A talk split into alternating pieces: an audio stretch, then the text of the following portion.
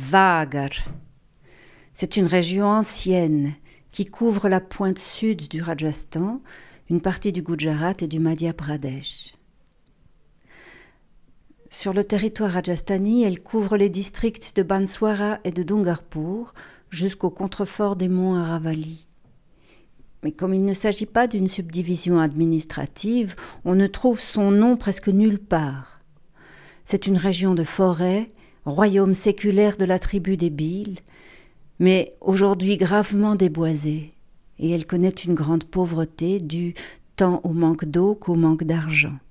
Les touristes non plus n'y vont pas, les routes sont mauvaises, et elle ne figure sur aucun des guides du Rajasthan.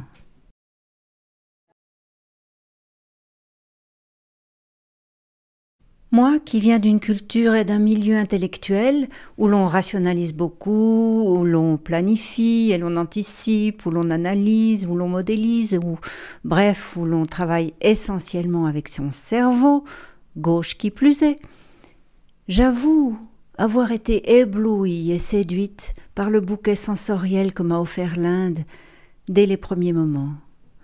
Ce pays m'a brutalement rappelé la puissance formidable de la couleur et de la forme, des parfums et des odeurs, m'a ouvert à une espèce de poésie textile.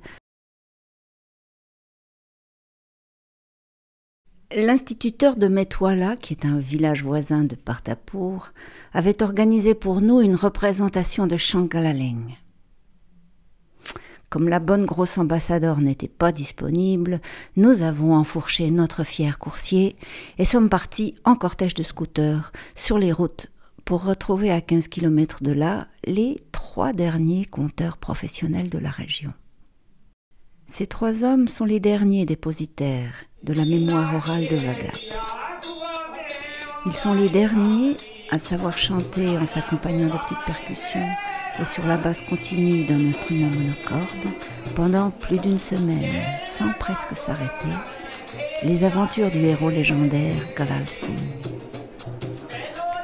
Généalogie, naissance surnaturelle éducation exceptionnelle, premier au fait, amour magnifique, combat superbe, défaite tragique, bref, tout ce qui fait qu'un héros est un héros.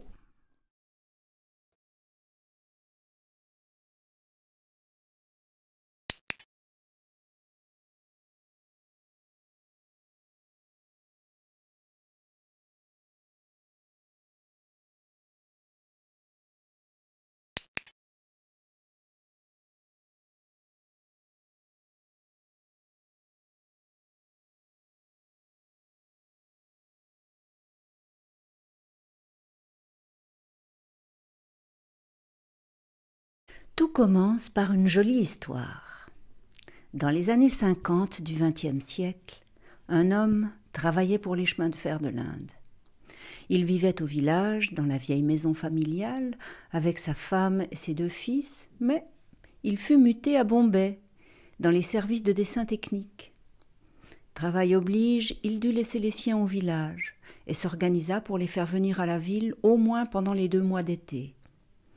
C'est ainsi que Vidyasagar, petit garçon, a passé de longues journées de vacances dans les ateliers des dessinateurs, qui lui ont montré ce qu'ils faisaient, parlé des expositions et des galeries, offert des catalogues, en bref, l'ont initié au monde des arts plastiques. Pendant l'année scolaire, de retour au village, l'idée a fait son chemin, l'enfant a montré ses dons, et le père a eu l'intelligence d'accepter qu'à 18 ans, son fils s'inscrive aux beaux-arts de Baroda. Reha Sharma, homme de paille.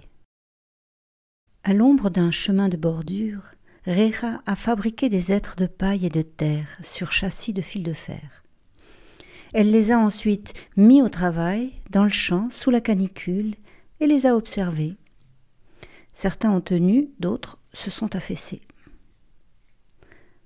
On pense aux êtres humains, dont ce sont les conditions de travail quotidiennes évocation de la sécheresse et de la dureté de la vie des paysans.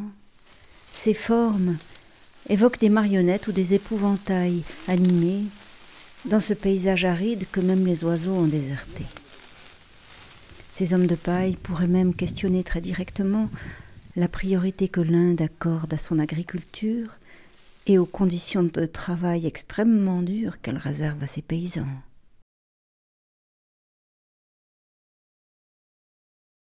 Vidyasagar Upadhyaya est particulièrement attaché à la culture de sa région et veut sauvegarder tous les éléments qui en sont encore vivants.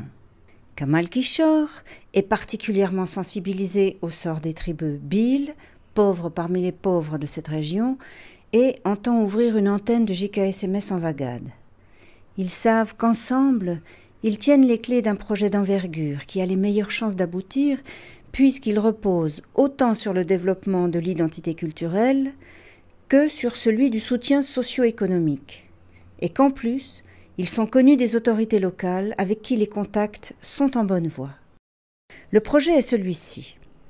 Acheter un terrain non loin d'Artuna pour bénéficier du flux des touristes et des pèlerins et créer un éco-village qui comportera un musée des arts et traditions, des activités artistiques et culturelles, le théâtre et les arts visuels, un équipement hôtelier pour accueillir les visiteurs, un télécentre communautaire, un centre de formation professionnelle, des services sanitaires, sociaux et éducatifs et des salles de travail et de cours.